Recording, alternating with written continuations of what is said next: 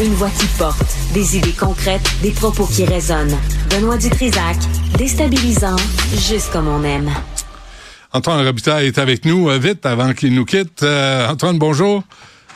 Salut, mon déstabilisant. Oui, c'est ça. Autre panique de François Legault. Ah oui, pourquoi?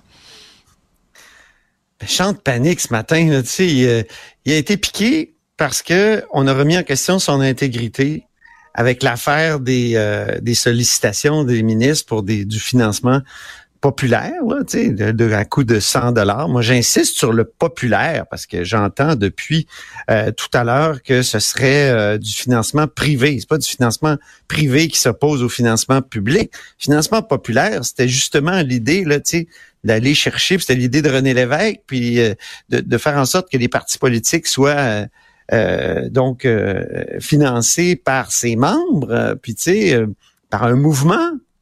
Ça a eu beaucoup de succès jusqu'à temps que ça soit dévoyé dans le financement sectoriel et compagnie, mais ça a eu du succès. Et, et, là, François Legault, piqué, voulant peut-être, c'est ma deuxième hypothèse, euh, couper l'herbe euh, l'herbe sous le pied des, du Parti québécois, qui a beaucoup de succès en financement populaire. J'ai un chiffre ici, là, tu vois, le Parti québécois, c'est la formation qui a récolté le plus de dons politiques en 2022, 1,6 million contre 1,4 pour la CAC. Donc, même s'il était dans le fond, ben oui. dans la cave des sondages, euh, il récoltait parce qu'il y a comme une culture au Parti québécois. Donc, François Legault, il dit, nous autres, là, c'est fini, on fait plus ça, puis les autres devraient faire pareil.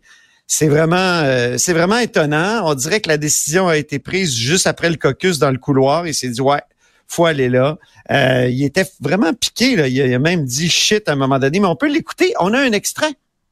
Mais moi, il y a une chose que je suis pas capable d'accepter, c'est qu'on remette en question mon intégrité, l'intégrité de mon parti, de nos députés, de notre gouvernement. Pour moi, là, euh, c'est ce qui est de plus précieux, euh, l'intégrité. Donc, je vous annonce qu'à partir de maintenant, la CAC va renoncer au financement privé. C'est ça, c'est tout. Il dit, il dit privé. Euh, je trouve que c'est triste euh, parce que il y a eu beaucoup d'exagération, je pense, de, la part des partis d'opposition. Quand j'ai entendu Vincent Marissal parler de stratagème, écoute, on n'est pas pas du tout là. On, se le disait hier, là, je me répète, mais hmm. euh, pour ceux qui n'avaient pas entendu la chronique, là, moi je trouve qu'on n'est pas du tout dans une situation pré-commission Charbonneau, là, où il y avait du financement sectoriel, puis des prêts non, puis des garanties de contrat données à, à mots à peine couverts par Marc Bibot et compagnie. Hmm, on n'est pas hmm. là du tout. Ouais. On n'est pas dans le monsieur trottoir, là, puis euh, nos autres ben, amis euh, sur, le touch.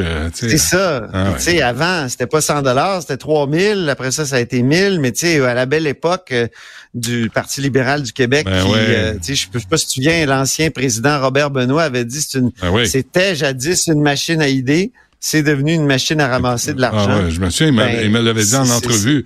Puis sur le coup, j'avais fait oh, quelle on formulation. On avait travaillé un peu ensemble là-dessus parce que moi je l'avais fait dans le devoir puis toi euh, au 98.5 si je me souviens une des nombreuses antennes où tu as travaillé. Hmm. Euh, mais tu vois que le Parti québécois est pris un peu euh, avec ses, son chef qui a beaucoup écrit de livres.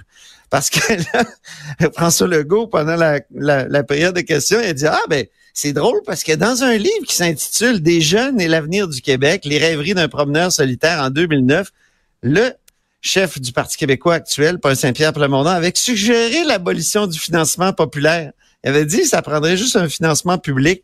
Alors, euh, puis en plus, on a ressorti plein de d'annonces là euh, de, de, de, ministres péquistes qui disaient venez me rencontrer, ça coûte juste 100 pièces et tout ça. Donc, ça, ça se faisait euh, c'est clair, mais c'était pas, je le répète, il faut faire des distinctions. C'est pas la même chose. Ouais.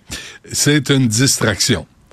Sans distinction. c'est ça. Tu sais, quand tu penses que le premier ministre voulait pas de distraction, là, il vient de Commence par vraiment en faire beaucoup. Puis euh, il paraît que donc au caucus, il y, en a dont on parle jamais. Tu sais, euh, je pense à l'ancien maire de Bécomo, là, euh, Yves Montigny, que j'ai croisé dans le couloir tout à l'heure. Il m'a, il s'est borné à me dire bonne journée, bonne journée. Je posais des questions puis il répétait bonne journée. Il paraît que pour lui, ça a été assez difficile de, de, de, de se faire comme présenter comme un un, personnage euh, à l'éthique douteuse. Peut-être qu'il y a eu une mauvaise formulation dans son cas, mais euh, donc c'est peut-être ça qui aussi, on a eu beaucoup de pression au caucus sur le premier ministre pour dire, écoute, on se fait traiter de bandit, là, y a-t-il moyen de faire quelque chose? Donc, premier ministre, décision un peu prime sautière, hein? prime sautière, euh, c'est le mot du jour, qui obéit au premier mouvement, qui agit, parle spontanément. En langage populaire, prime sautière, c'est poule pas de tête. Alors, euh, c'est ça, tu, réagis sur le coup. Ah, c'est ça que le premier ministre a fait. Hmm. Euh, grosse réforme de la construction. Il y en a qui seront pas contents, là. Hey, je te dis, j'ai hâte d'entendre euh, notre ami, euh, je veux pas dire son, son, son surnom, j'ai juste son surnom qui Ah, voilà je veux pas l'appeler Rambo parce que c'est pas c'est un surnom là. Donc sur la côte nord, on sait. Je me mélange tout le temps sur Rambo, sur Rocky, je sais pas. de toute manière, c'est Sylvester qui joue le rôle. Ouais, c'est ça. Mais donc euh, qui a été très connu là, tu sais, c'est vraiment le celui qui s'opposait à ce qu'on appelle la mobilité, l'enjeu de la mobilité, c'est-à-dire que quand tu arrives dans une région, quand tu fais des investissements genre Northvolt ou euh, tu sais quand tu fais la romaine, ben il y a une, une, une obligation, même dans la loi, de commencer d'abord par les euh, employés et, les ouvriers qui sont du coin. Hein? C'est comme un une embauche locale d'abord. Et, et ça, avec le temps, ça a non seulement été, il y a des éléments dans la loi, m'a-t-on expliqué, mais il y a des éléments aussi dans les conventions collectives. Et, et c'est ça qu'on veut retirer. Ça va être, devenir euh, impossible pour euh, un syndicat ou les patrons de mettre ça dans une loi, l'obligation absolue de vider, je sais pas, tous les corps de métier dans une région avant d'aller chercher ailleurs.